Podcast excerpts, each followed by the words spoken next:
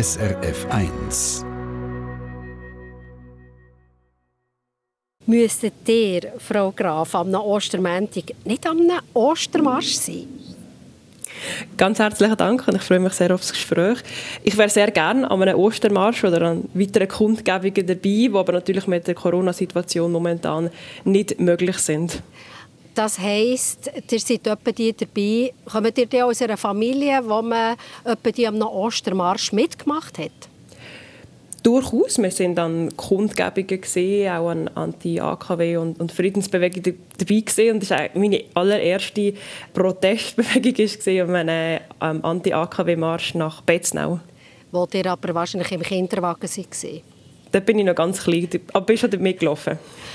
Meine Eltern sind durchaus nachhaltig und haben uns mitgeben, dass man Sachen repariert statt Food wirft, man sicher kein Essen, kein Food Waste produziert, dass man in Ferien geht mit dem Velo in, in der Nähe und so weiter.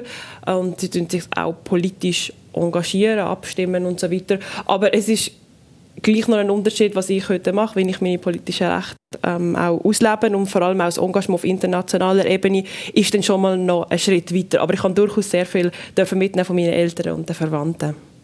Wenn wir noch ein bisschen bei den Ostern bleiben, Ostersonntag, Ostermäntig, hat es im Haus Graf in Gelterkingen, wo ihr aufgewachsen seid, im Basoland, hat es also Osterritual gegeben? Also abgesehen vom Demonstrieren? Ja, wir haben als Kinder immer ein Nestchen suchen im, im Garten draussen, wo, wo meine Eltern versteckt haben. Und das ist so ein unser Osterritual mit einem, mit einem Schokohäschen drin und, ähm, und vielleicht hat es noch ein kleines Nötchen dabei gehabt. Aber wir haben sonst keine grösseren Rituale gehabt. Wenn ich mir das so vorstelle, ihr seid auf dem Land aufgewachsen, ihr seid das älteste von drei Kindern, eure Eltern waren äh, Lehrkräfte oder immer noch. Wo hätte Ihr hättet ja jetzt zum Beispiel auch im Juniorenclub von Greenpeace oder WWF, wenn es das immer noch gibt, mitmachen. Was hat euch denn so den Schub gegeben, dass ihr Aktivistin seid worden? Hat es da so wie ein quasi Erweckungserlebnis gegeben?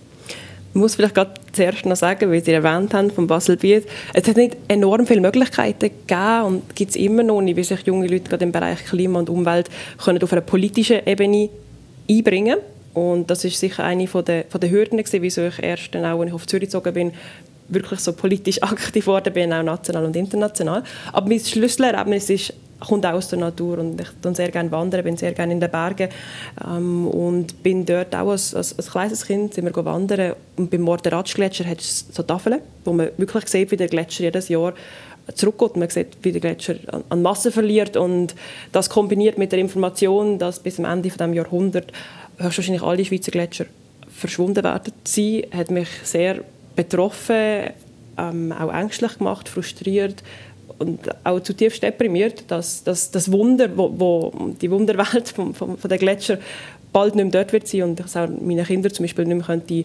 zeigen und dann halt die viel größeren Auswirkungen, die mit dieser Bewegung kommen, hat mich dann äh, ja, zuerst in eine, in eine lähmende Angst versetzt und dann später in den Aktivismus, den ich heute auch auslebe.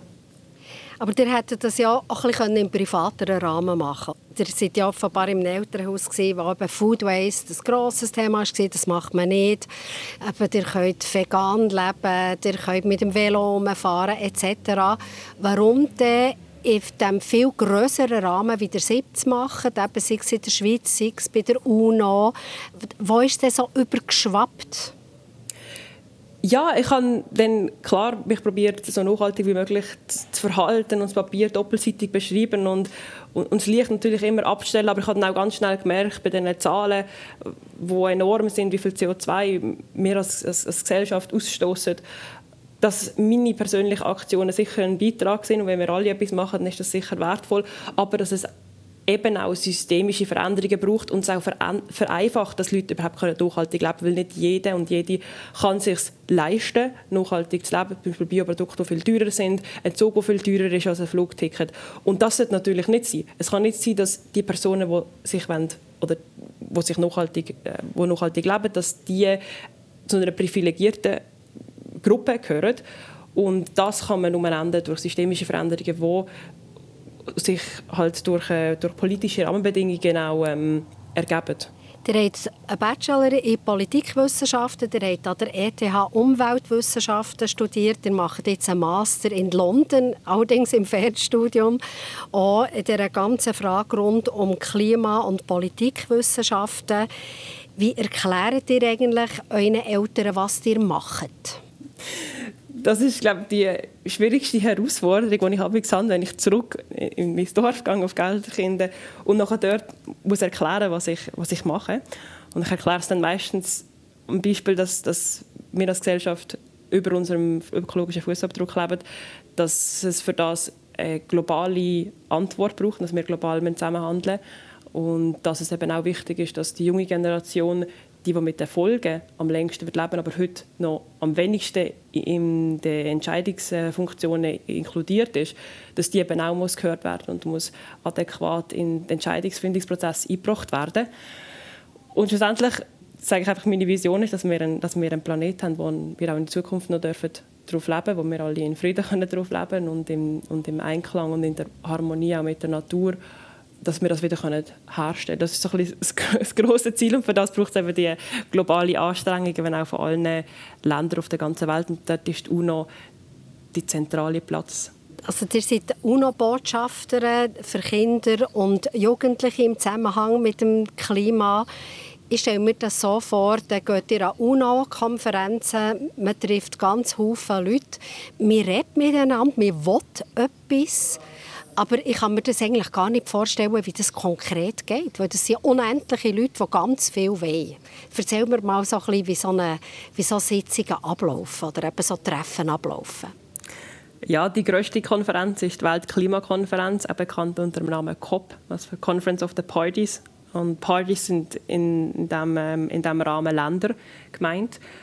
Äh, das ist die grösste, die Konferenz mit um die 20.000 Personen und ich glaube, wenn man nie dort ist, ist es sehr schwierig, das zu erzählen, aber auch zu verstehen und zu realisieren, dass das wirklich eine sehr äh, herausfordernde Aufgabe ist, dass in seiner eigenen Stimme den Anliegen gehört zu verschaffen.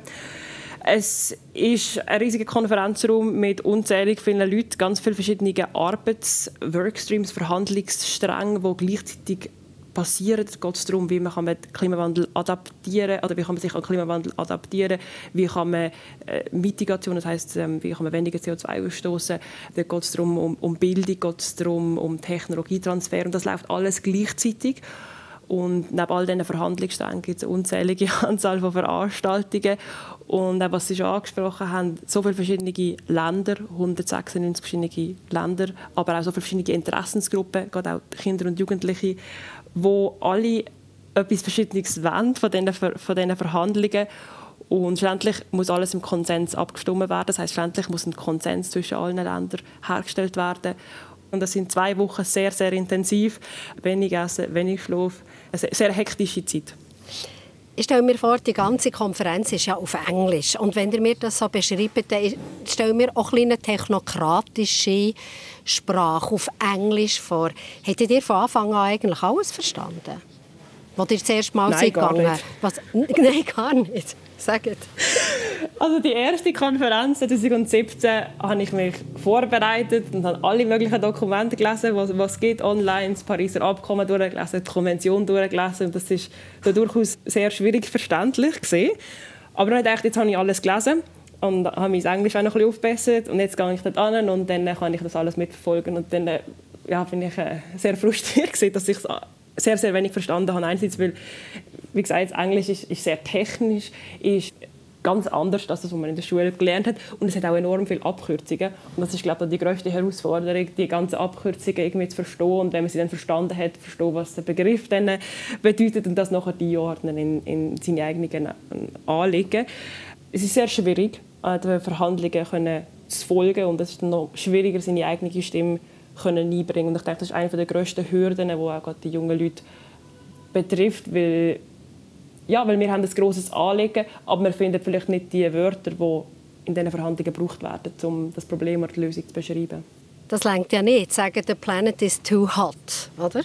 Genau. Und ähm, natürlich haben wir, haben wir sehr differenzierte Anliegen, aber dann muss man es in die technische Sprache einbauen, weil das ist schlussendlich, was nachher auch die VerhandlerInnen und die Länder nachher darüber abstimmen. Und das muss in die Sprache wie übersetzt werden eigentlich. Und dort gibt es viele Barrieren, aber man muss auch sagen, dass es nicht nur von jungen Leuten ist, sondern dass auch die VerhandlerInnen selber äh, sehr oft Schwierigkeiten haben bei gewissen, bei gewissen Texten, vor allem wenn Gott Englisch nicht Muttersprache ist. Habt ihr ein Beispiel? Es gibt einen Begriff, das ist Common but Differentiated Responsibilities. Der wird dann meistens, weil er so lang ist, in einem Akronym CBDR abgekürzt. Und das ist für mich einerseits mal schwierig, den Begriff überhaupt zu verstehen und, und Abkürzung und nachher aber auch, was es denn bedeutet. Bedeutung ist eigentlich sehr simpel, dass wir als, wir als alle Länder als globales Problem die Klimakrise müssen, äh, müssen angehen. Wir haben alle Verantwortung, dass wir Lösungen finden. Aber die verschiedenen Länder haben eine verschiedene Verantwortung. Das heißt, wir in der Schweiz, wo historisch auch viele Emissionen schon ausgestoßen haben, haben eine andere Verantwortung als ein Inselstaat, wo sehr wenige Emissionen ausgestoßen hat. Das ist eigentlich sehr eine simple Message, aber das Wort selber ist recht komplex und mit der Abkürzung wird es zum Teil, ja, Gott sei wirklich ein Zeit, bis man das dann versteht. Ihr hört Gast am Mittag. Gast ist Marie-Claire Graf. Sie ist 24, UNO-Botschafterin für das Klima, Klimaaktivistin und Studentin. Und im Moment, wir sind über Leitung verbunden, in Bonn.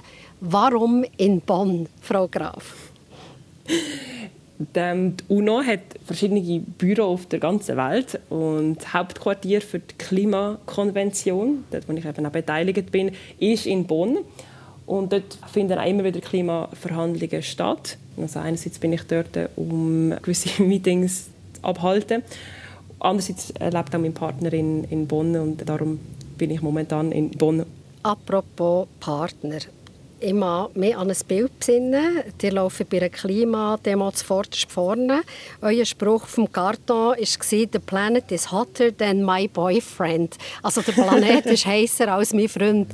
Das kann man jetzt äh, gerade verstehen, wie man will. Was hätte euer Boyfriend dazu gesagt? Das ist jetzt eine gute Frage. ich glaube, er nimmt es mir nicht übel. Er ist nämlich selber auch in der äh, Klima Welt aktiv, kennt sich sehr gut aus mit der Thematik und tut sich auch auf internationaler Ebene für, vor allem für Klimaadaption einsetzen. Er selber kommt von Ghana, wo das Problem von der, vom Klimawandel ja, auch viel prekärer ist mit, mit der Hitze und mit dem, mit dem Meeresspiegelanstieg. Von dem her werden wir das sicher nicht übel nehmen. Für nochmal auf das Plakat zurückzukommen, die äh, Friday for Future Demos, jeweils am Freitagnachmittag, oder habt helfen mitorganisieren als eine der ersten in der Schweiz. Jetzt habe ich etwas Interessantes gelesen, dass 2018 äh, in Katowice, wo die UNO ist zusammengekommen zu einer Weltklimakonferenz, seid ihr auch dort gewesen, Greta Thunberg, Schwedin war auch dort gewesen, und ihr habt zusammen gestreikt an der Klimakonferenz. Das ist mir vorgekommen, wie wenn man Schokolade in eine Schokoladefabrik hineinbringen Es ist durchaus so, dass junge Leute und auch andere Gruppen, wie zum Beispiel indigene Bevölkerungen, sehr oft sehr hohe Erwartungen haben an die Konferenzen. Und oft im Verlauf der Verhandlungen wird das dann immer mehr verwässert und, ähm, und wir als junge Personen haben keine offizielle Stimme. Also wir können den Prozess zwar informieren und ähm, unsere Stimme zwar kundtun, aber die Entscheidung können wir nicht treffen. Eine von unseren wenigen Möglichkeiten ist dann, dass wir einen Streik machen oder eine andere ähm, Form of, of Aktivismus, um zu zeigen, dass dass wir äh, nicht zufrieden sind mit, der, mit diesen Entscheidungen. Und eben 2018 war auch Greta Thunberg dort und wir haben uns länger auch unterhalten und sie hat mich und, und auch andere unter anderem inspiriert, auch die Streiks in der Schweiz und überall auf der Welt anzufangen. Weil das Klima-Pariser Abkommen ist ja unterschrieben. Wir haben ja eigentlich eine Grundlage, was wir machen sollten. Jetzt müssen wir eben das umsetzen in, in die Aktionen. Und dort äh, hapert es und darum, darum gibt es Streiks auch an den Klimaverhandlungen. Wir sind mit einem Gast am Mittag. Gast ist Marie-Claire Graf. Sie ist eine Umweltaktivistin, sie ist Studentin, sie ist 24, sie ist UNO-Botschafterin und Klima ist das Thema, das sie umtreibt.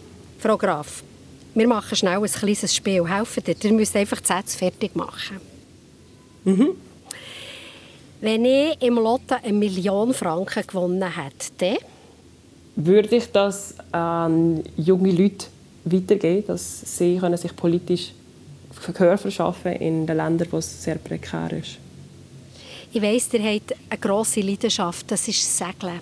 Also ihr wollt Hochseepröve machen. Ich habe mir vorgestellt, vielleicht sagt ihr, dann kaufe ich mir ein Segelboot. Es ist sicher ein Traum von mir. Ich, ich liebe Segeln und, ähm, und irgendwann dann mal auch über, über den Ozean segeln. Das wollte ich dann machen, wenn wir die Klimaprobleme hoffentlich gelöst haben. Also gut, die Million würdet ihr weitergeben. Nächster Satz. Wenn mir jemand, der nicht gut macht, erzählt, dass er mindestens einmal im Jahr nach Thailand in die Ferien ging, dann würde ich sagen, dass das in einer Welt, wo wir mit dem Pariser Klimaabkommen auch anstreben, nicht möglich wäre, weil das CO2-Budget übersteigt. Wenn ihr von Freundinnen oder Freunden gefragt werdet, kommst für ein Wochenende nach Berlin? Es laufen so coole Sachen. Gut, im Moment ist alles ein bisschen schwieriger mit der Covid-Situation. Genau, geht man nicht zwingend einfach auf so kleine äh, Städtetrips. Wie habt ihr das in den letzten Jahren gehandhabt?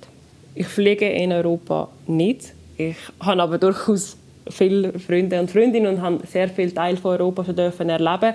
Es gibt zum Glück auf Berlin oder auch Paris, Wien und so weiter gibt es auch tolle Nachtzugverbindungen oder allgemein Zugverbindungen, die man kann brauchen kann. Aber ich habe auch oft gesagt, das kann ich nicht, kann ich nicht unterstützen und dann komme ich nicht mit und ich treffe euch dann lieber zu Luzern oder zu Bern oder zu Zürich neu. Ich muss auch sagen, dass viele aus meinem Freundeskreis das auch allgemein nicht würden unterstützen und mich darum auch gar nicht würden fragen. Ich weiss, dass ihr auch so an Klimakonferenzen seid, zum Beispiel in Istanbul oder eben in Katowice in Polen etc. Nach Istanbul mit dem Zug, könnt ihr das empfehlen? Ist das gäbig? habe ich gemacht. ist eine Herausforderung. Einerseits, weil es enorm lang geht und weil Verbindungen sehr schlecht sind. Und wenn man dann plötzlich irgendwo in Bulgarien, wenn der Zug stecken bleibt und kein Mensch Englisch schwätzt in der Nacht, kann das schon ein bisschen ungemütlich werden. Aber es ist ein Abenteuer für sich. Aber es braucht in Europa und auch gerade bis in Osten und in, Südeuropa gute Verbindungen. Die Bahn- und Busfirmen müssen besser miteinander kooperieren, wie wir das heute auch so im Flugverkehr schon bestens kennen.